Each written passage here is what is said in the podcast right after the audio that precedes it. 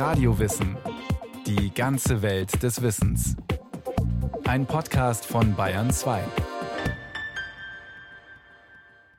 Hier ist Radio Wissen und heute geht's um Rehe.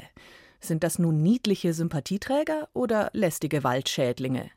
Die Diskussion um die Jagd auf Rehe ist ideologisch aufgeheizt. Zeit zu fragen, was sind das eigentlich für Tiere? Eine Sendung von Christiane Seiler. Frühmorgens Ende Mai an einem Waldrand bei Oettingen im Donauries. Eine Rehgeiß schreitet langsam mit hoch erhobenem Kopf den Saum der Wiese ab und schreckt. Sie stößt jene charakteristischen Laute aus, die an ein heiseres Bellen erinnern und mit denen sie signalisiert, dass Gefahr droht. Vielleicht liegt versteckt in der Wiese ihr Kitz, vielleicht hat sie die Fremde mit dem Mikrofon in der Hand entdeckt. Ortswechsel. Die beiden Jäger Toni Probst und Andi Nüsse inspizieren ihr Jagdrevier bei Reichersbeuern in Oberbayern. Auf ihrem Weg durch den Wald finden sie Spuren der Rehe, zum Beispiel dünne Baumstämme, die auf Kniehöhe blank geschabt sind. Was ist das? Das ist eine sogenannte Fegestelle. Das Geweih wird ja jedes Jahr abgeworfen, also je nach Wildart unterschiedlich und wird dann neu geschoben, sagt man. Das heißt, dass die äh, mit so einer Nährstoffhaut überzogen ist und irgendwann fegt dann der Rehbock oder der Hirsch oder der versucht halt diese Nährstoffhaut dann wegzuschaben und das macht er dann an so einem Baum. Außer der Fegestelle zeugen noch andere Spuren von der Anwesenheit der Rehe im Revier. Da unten war ein Platzstell, habe ich gesehen, oder ein Schlaf. Toni Probst zeigt auf einige flache, freigescharrte Kuhlen am Waldboden. Ein Platzstell, da haben sie halt übernachtet. Also die haben ja verschiedene Perioden, wo sie essen und dann legen sie sich hier. Ein Wildwechsel führt zurück auf den Fußweg. An seinem Rand steht ein vielleicht 30 cm hohes Nadelbäumchen mit abgefressener Spitze. Das ist eine Tanne. Das ist alles verbissen. Das wird nichts mehr. Der Leittrieb, wenn verbissen ist, dann wuchern die daneben. Und dann wird das kein gescheiter Baum nicht. Genau das ist der Grund, warum das Reh in den letzten Jahren vermehrt ins Kreuzfeuer geraten ist. Waldumbau im Klimawandel steht auf der Agenda der bayerischen Staatsforsten und der privaten Waldbesitzer. Rehe bevorzugen ausgerechnet Baumarten wie Tanne und Eiche, die für diesen Umbau wichtig sind. Der neu heranwachsende Mischwald soll also vor dem Verbiss durch Rehe und andere Hirscharten geschützt werden. Soweit sind sich alle einig. Die Rehe rücken dabei besonders in den Fokus, weil es sie in Bayern wie im übrigen Bundesgebiet praktisch überall und teilweise in großer Zahl gibt. Also das Reh ist grundsätzlich eine sehr, sehr plastische Art. Also die ist unglaublich wandelbar, kann sich an nahezu alle Lebensräume anpassen und mit allen Gegebenheiten zurechtkommen. Das macht das Ganze eben auch so spannend, weil es eben so variabel ist. Weil eben manche die Felder sehr bevorzugen, andere eben mehr die Wälder und es dann so diesen Mix zwischendrin gibt. Die junge Försterin Sophie Bauer arbeitet bei der Bayerischen Landesanstalt für Land- und Forstwirtschaft in Freising. Was für alle, denke ich, zählt, ist, das Reh ist kein Fluchttyp, sondern eher so ein Drückertyp. Das heißt, bei Störungen flüchten die nicht weiträumig aus dem Gebiet, sondern verschliefen sich irgendwo und verstecken sich, sage ich mal. Rehe sind scheu und können sich so gut verstecken, dass sie praktisch unauffindbar sind. Deshalb ist es fast unmöglich, auch nur halbwegs genau zu zählen, wie viele es gibt. Verschiedene Feldversuche haben ergeben, dass die Anzahl der Rehe in einem Gebiet regelmäßig stark unterschätzt wird. Besonders gut verstecken sich die Kitze. Sophie Bauer und ihre Kollegin Camilla Touché erforschen, wie der Mähtod von Wildtieren verhindert werden kann. Camilla Touché? Ich bin für die Technische Universität München tätig, genauer gesagt in der Arbeitsgruppe Wildtierbiologie. Und ich mache jetzt meinen Doktor im Thema Wildtierrettung, spezialisiere mich da besonders auf Rehkitze. Geißen können bis zu drei Kitze gebären und geraten ausgerechnet mit den Strategien, wie sie diese Kitze vor Schaden bewahren wollen, den Landwirten in die Quere. Die wollen ihr Gras mähen und das immer früher im Jahr, mit immer effektiveren Maschinen. An diesem frühen Morgen, Ende Mai, am Rand einer Wiese bei Oettingen, ist Camilla Touché mit einigen Jägern auf der Suche nach Kitzen unterwegs. Der Berufsjäger Rupert Walch steuert eine Hightech-Drohne mit Wärmebildkamera. Das Fluggerät entfernt sich und fliegt in einiger Höhe die Wiese ab. Lebendige Tiere zeigen sich als rote Punkte auf dem Display. Deshalb muss sehr früh am Morgen gesucht werden, wenn es noch kühl und der Temperaturunterschied zwischen Tier und Boden möglichst groß ist. Wenn ein warmer Punkt gefunden ist, schlägt die Drohne Alarm. Seit Beginn der Saison, Anfang Mai, hat Rupert Walch mit seinem Drohnenteam über 160 Kitze vor den Messern der Mähmaschinen gerettet. Alle warten gespannt und folgen dem fliegenden Punkt mit den Augen. Dann passiert es. Da liegt ein Rehkitz. Ich gehe gleich mit. Rehkitze sind zwar nach der Geburt schnell auf den Beinen, werden aber von ihren Müttern in den ersten Wochen abgelegt und verbringen die meisten Stunden des Tages schlafend und liegend getrennt von ihren Müttern. Wenn Gefahr droht, laufen sie nicht weg, sondern ducken sich tief in die Wiese. Und äh, die verharren dann dort, bis die Mutter wiederkehrt und sie beispielsweise säugt oder mitnimmt. Also es ist alles eine Anpassung der sogenannten Feindvermeidung. Da ähm, die Ricke oder die Geiß besser gesagt hofft, dass beispielsweise der Fuchs das Kitz nicht findet. Und dann gepaart damit, dass das Kitz einen sehr geringen Eigengeruch hat, ist das eigentlich eine in der Natur sehr, sehr erfolgreiche Methode, nur leider äh, nicht gegen Mähdrescher. Andererseits kann man auch sagen, dass ähm, es natürlich für das Rehkitz auch gut ist, wenn es in der Wiese liegt und die Sonne drauf scheint, es wärmt, das ist ähm, auch nochmal ein Vorteil, anders als im, im Wald, wo es eben oft ein kälteres Mikroklima gibt, auch feuchter und das ist bei jungen Tieren oft nicht so gut. Sophie Bauer ist als Doktorandin im selben Forschungsgebiet für die Rehgeisen oder Ricken, wie sie in Norddeutschland genannt werden, zuständig.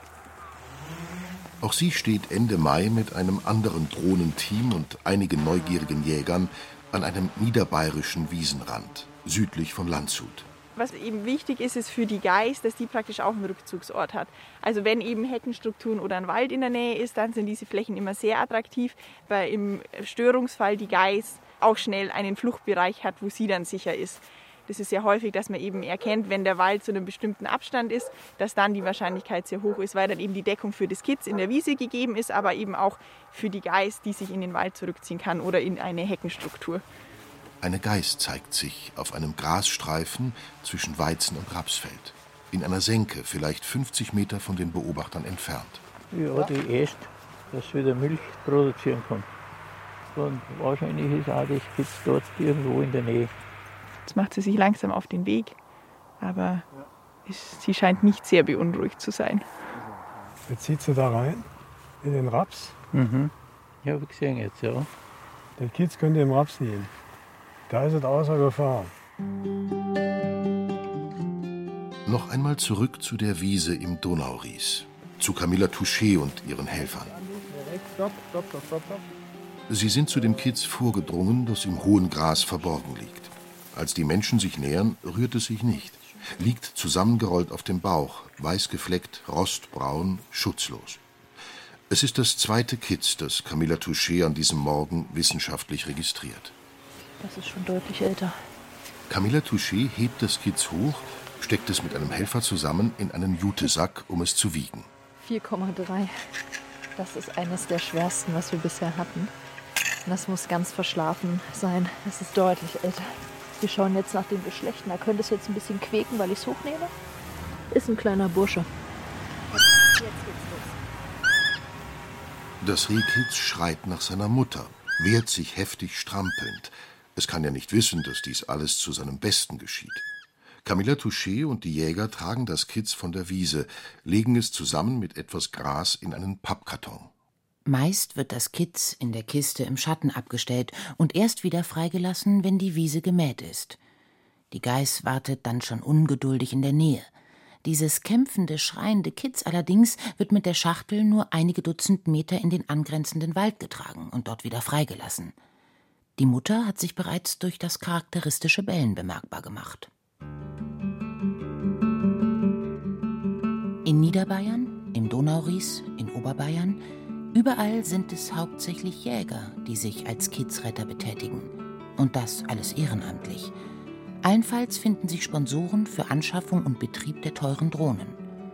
Aber natürlich gibt es noch andere Techniken, die Kitze aus der Wiese zu bekommen oder zu verhindern, dass die Geiß ihr Kitz dort ablegt. Absuchen der Fläche mit Menschenketten oder Jagdhunden sowie Scheuchen aller Art, auch elektronische, sind weit verbreitete Methoden. Ihre Wirksamkeit zu erforschen und mehr Kenntnisse über das Verhalten von Kitzen und Geißen während der sogenannten Setzzeit zu erlangen, ist das Hauptziel des Forschungsprojekts von TU München und der Bayerischen Landesanstalt für Land- und Forstwirtschaft. In den kommenden Jahren sollen Kitze und Geißen mit Sendern versehen werden, damit mittels GPS-Ortung besser beobachtet werden kann, wie sie sich in der Landschaft bewegen und ob Geißen tatsächlich Wiesen als Kinderstube für ihre Kitze bevorzugen. Mit der Besenderung von Rehen hat man im Nationalpark Bayerischer Wald bereits Erfahrungen gesammelt und dabei auch schon zu den Geißen einige Erkenntnisse gewonnen. Rehe sind im Grunde Einzelgänger, schließen sich aber je nach Jahreszeit und Landschaft auch zu Gruppen zusammen. Kitze bleiben etwa ein Jahr bei ihren Müttern. Böcke und Geißen haben unterschiedlich große Streifgebiete, die sich überschneiden. Die Geiß setzt im Mai und bleibt, während ihr Kitz noch klein und wenig mobil ist, sehr ortstreu in ihrem Territorium. Ende Juli beginnt die kurze, nur etwa zwei Wochen lange Brunftzeit der Rehgeiß. Professor Marco Heurich ist im Nationalpark für die Wildtierforschung zuständig. Er berichtet, welche Rollenklischees durch die Besenderung der Rehe über den Haufen geworfen wurden. Weil normalerweise ist man ja davon ausgegangen, dass der Bock, der verteidigt sein Streifgebiet und sichert sich damit das Weibchen, was in seinem Streifgebiet, in seinem Territorium lebt. Und da kommt kein anderer zum Zug. Was wir aber gesehen haben, ist, dass die Weibchen, die sind das ganze Jahr über sehr ortstreu in ihrem Streifgebiet und plötzlich, als die Paarungszeit angeht, wandern die. Und hier im Bayerischen Wald können die durchaus wandern bis zum übernächsten Männchen. Das heißt, auch wenn wir jetzt nicht den Beweis erbracht haben, wer ist jetzt der Vater der Kinder, aber es scheint so zu sein, dass die Weibchen sich nämlich ihre Partner aussuchen und nicht unbedingt auf den angewiesen sind, wo sie da halt im Streifgebiet leben, sondern die wandern dann auch durchaus zum Nachbarn oder zum übernächsten Nachbarn und äh, bringen von da dann vielleicht die Kinder mit. Nach der Paarung kehrt die Rehgeiß in ihr eigenes Streifgebiet zurück. Die befruchtete Eizelle nistet sich nicht sofort ein, sondern es kommt zur sogenannten Ei- oder Keimruhe. Erst im Dezember beginnt die Embryonalentwicklung, damit die Kitze dann geboren werden, wenn die Wiesen grün sind und die Rehgeiß viel Futter findet. Aber was fressen Rehe über das Jahr verteilt und wo finden sie ihre Nahrung? Diesen Fragen ist eine andere Forschungsgruppe um Professor Andreas König von der Arbeitsgruppe Wildbiologie und Wildtiermanagement der Technischen Universität München nachgegangen. Bereits publiziert ist die Studie über den Energiegehalt und die Qualität der Nahrung von Rehen, durchgeführt in zwei ausgewählten Habitaten, in einem Waldgebiet südlich von München und auf Agrarland bei Freising. Genau die Wahl des Futters ist es ja, wodurch das Reh die Interessen der Waldbauern durchkreuzen kann. Rehe sind, wie Rinder, Ziegen und andere Hirscharten, Wiederkäuer – was evolutionär gesehen die optimale Anpassung an pflanzliche Nahrung bedeutet. Diese Wiederkäuer werden allgemein in Graser und Selektierer unterteilt. Lange herrschte in deutschen Fach- und Jägerkreisen die von dem Veterinärmediziner Reinhold Hofmann in den 80er Jahren gebildete Theorie vor, das Reh sei ein sogenannter Konzentratselektierer. Es wähle seine Nahrung nach dem Gesichtspunkt der Proteinhaltigkeit aus. Rehe könnten, so die alten Theorien, wegen ihrer speziellen Pansenflora und Fauna faserreiche Nahrung nicht verwerten. Andreas König hegte daran bereits vor dem Beginn seiner Forschung gewisse Zweifel und wurde durch die Untersuchungsergebnisse bestätigt. Wenn wir jetzt mal auf diese Ernährungsbestandteile gehen oder äh, Nährstoffe richtiger ausgedrückt, dann mussten wir einfach sehen, dass diese alten Thesen überhaupt nicht stimmen. Denn Rehe verwerten und fressen freiwillig, wenn sie nicht gefüttert werden, riesige Fasermengen. Kein Tier frisst irgendwas, was sie nicht irgendwie verwerten können. Auch diese Idee, dass sie nach Protein suchen, macht eigentlich auch keinen Sinn, sondern wenn, dann sind sie auf Kohlenhydrate aus. Denn die Kohlenhydrate machen uns dick und die sind nun mal auch zum Teil in Fasern drinnen. Also gerade Hemicellulose und Zellulose sind wichtige Bestandteile, die Kohlehydrate haben und dementsprechend müssen die Tiere sie auch äh, aufwerten können. Rehe sind zwar einerseits Feinschmecker, die längst nicht alles fressen, was ihnen vor die Schnauze oder weitmännisch ausgedrückt vor den Äser kommt, aber die Kriterien, nach denen sie Nahrung auswählen, haben nichts mit dem Proteingehalt zu tun. Dass in der Nahrung Fasern enthalten sind, ist für das Reh, wie für alle anderen Wiederkäuer auch, überlebenswichtig. Nur faserhaltige Nahrung führt zum Wiederkäuen und durch die Verdauung von faserreichen Nährstoffen erhöht sich der pH-Wert des Magens, wird also in Richtung eines basischen Milieus gebracht, erläutert Andreas König. Der Rehmagen braucht einen bestimmten pH-Wert, der nicht zu sauer ist. Rutscht der mal unter pH 6, kriegen schon Rinder eine Pansenazidiose, also eine Magenentzündung, könnte man sagen. Und wenn diese Fasern in der Nahrung halt fehlen, dann machen die Tiere genau das, was der Förster nicht gerne sieht. Die laufen raus in den Wald und fressen da an irgendwelchen Zweigen und Knospen rum, machen dann an Waldbäumen Verbiss. Dieser Mechanismus kommt vor allem dann zum Tragen, wenn Rehe und andere Wildtiere im Winter mit zu proteinreicher Nahrung gefüttert werden. Mais zum Beispiel oder im schlimmsten Fall Brot. Immer wieder werden daher winters im Wald Rehe gefunden, die an Pansenazidiose eingegangen sind. Sie wurden durch Unwissenheit regelrecht vergiftet, meint Andreas König und spricht sich klar gegen jegliche Winterfütterung für Rehe aus. Ich weiß, dass diese Ernährung und Fütterung von gerade dem Reh eine hochkomplexe Sache ist. Und ich bin der Meinung, das machen die Rehe am besten selber, weil die wissen, was sie da im Magen haben. Ein weiteres Ziel der Gruppe um König war es zu erforschen, wie viel Energie den Rehen im Jahresverlauf zur Verfügung steht. Auch was das betrifft, waren die Ergebnisse eindeutig. Hunger leiden müssen Rehe in Deutschland nicht. In der Agrarlandschaft nehmen sie sogar mehr auf, als nötig wäre, weshalb Rehe auf den Feldern durchschnittlich dicker werden als ihre Artgenossen, die hauptsächlich im Wald leben. Fütterung von Rehen im Winter ist also überflüssig oder sogar gefährlich für Tier und Wald. Können darüber hinaus Menschen die Aufenthaltsorte von Rehen so beeinflussen, dass möglichst wenig Wald Schaden erleidet? Andreas König plädiert, was das betrifft, für eine intelligente Jagd. Um Verbiss an wertvollen Baumarten zu vermeiden, müssten nicht unbedingt mehr Tiere geschossen werden, aber gejagt werden sollte dann eher im Wald als auf der Wiese.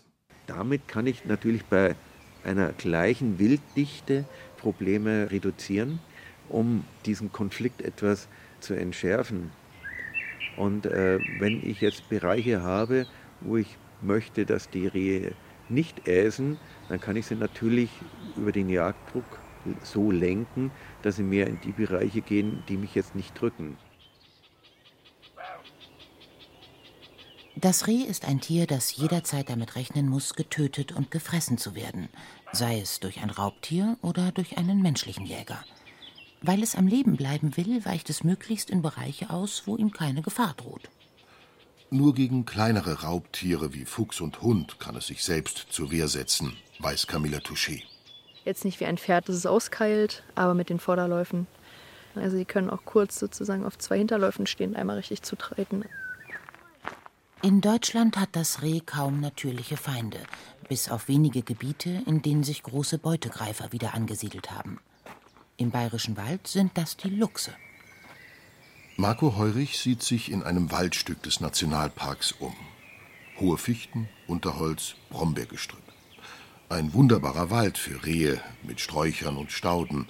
Sogar die Jagd wurde auf dem Gebiet des Nationalparks komplett eingestellt, wenn da nicht der Luchs wäre. 25 Exemplare der großen Raubkatze gibt es hier wieder. Durchschnittlich ein Reh pro Woche erbeutet ein ausgewachsener Luchs. Die Rehe können diese Gebiete nicht vermeiden. Es sei denn im Winter, sie wandern einfach aus diesen Waldgebieten raus in die Täler, wo die Menschen sind. Aber Rehe werden ja auch bejagt. Die werden ja vom 1. Mai bis in den Januar rein bejagt, sodass es für die dann auch in der Nähe von den Ortschaften durchaus gefährlich sein kann zwischen dem menschlichen Raubtier, in Anführungszeichen, dem Jäger und auch dem Luchs sind die quasi eingequetscht. Menschen jagen ja eher so auf offenen Flächen und die Luchse sind eher im Dickicht unterwegs, wo sie sich gut verstecken können. Und für das Reh ergibt sich genau dadurch eben das Problem, wo gehe ich denn hin? Und da haben wir gesehen, dass wenn jetzt keine menschlichen Jäger unterwegs sind, dass dann die Rehe dem Luchs ausweichen, indem sie aus dem dichten Wald rausgehen und eher aktiv am Tag sind. Wenn aber Menschen jagen, dann gehen die Rehe in die Nachtaktivität. Und wenn beide vorkommen, gehen die Rehe trotzdem stark in die Nachtaktivität. Das heißt, der Effekt vom menschlichen Jäger, der scheint viel stärker zu sein als der vom Luchs. In den vergangenen Jahren haben die Forscher um Marco Heurich rund 200 Rehe mit Sendern an Halsbändern versehen, die in bestimmten Abständen GPS-Signale verschickten. Eine Frage, die sich das Forscherteam stellte, war, woran sterben Rehe eigentlich? Dann haben wir Sender genutzt, die einen Sensor haben, der uns zeigt, wenn sich das Reh über sechs Stunden nicht mehr bewegt. Dann haben wir eine SMS gekriegt und haben dann nachgeschaut, was ist denn mit dem Reh passiert. Und da haben wir tatsächlich festgestellt, dass ungefähr die Hälfte der Rehe wurde vom Luchs gerissen. Dann gab es nochmal 20 Prozent, die wurden von Jägern erlegt, auch außerhalb vom Nationalpark, wenn die rausgewandert sind. Und es gab nochmal so 10, 15 Prozent, die dem Straßenverkehr zum Opfer gefallen sind. Und dann halt noch ein paar, die Krankheiten gehabt haben. Lungenödem oder im Winter quasi an Unterernährung gestorben sind. Aber der Luchs hat da schon eine sehr große Rolle gespielt was am Anfang auch keiner geglaubt hat. Ob dieses Kit, das Camilla Touché aus der Wiese trägt, einst ein stolzer Rehbock werden wird? Die strampeln nach Kräften. Und ich habe gestern eine Kopfnuss beispielsweise bekommen von einem Kitz. Die tun schon oft alles, besonders die größeren, um sich eben diesem Griff zu entziehen. Mähmaschinen, Jäger, Luchse, Füchse, Autos, falsches Futter. Rehe leben gefährlich. Und die Wahrscheinlichkeit, dass ein Reh in freier Wildbahn einfach an Altersschwäche stirbt, ist gering. An vielen dieser Todesarten ist der Mensch beteiligt. Andererseits versorgt die Landwirtschaft Rehe mit Futterquellen. Försterin Sophie Bauer hat bei verschiedenen Workshops mit Jägern gesprochen wo sich alle relativ einig waren, ist eigentlich, dass es für das Reh schon in den letzten Jahren so vom Lebensraum her sehr viel besser geworden ist, weil gerade in der Landwirtschaft wird jetzt viel mehr mit Zwischenfrüchten gearbeitet, eben die Winter sind nicht mehr so streng ähm, und deswegen ist es für das Rehwild eigentlich bei uns eher so eine positive Entwicklung, die auch weitergehen wird. Mit einem Aussterben des scheuen Buschrandbewohners und Überlebenskünstlers ist also bis auf weiteres nicht zu rechnen.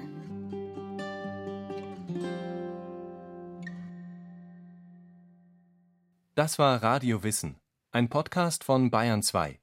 Autorin dieser Folge Christiane Seiler. Regie führte Christiane Klenz. Es sprachen Xenia Tilling und Stefan Wilkening. Technik Roland Böhm. Redaktion Bernhard Kastner. Wenn Sie keine Folge mehr verpassen wollen, abonnieren Sie Radio Wissen unter bayern2.de slash podcast und überall, wo es Podcasts gibt.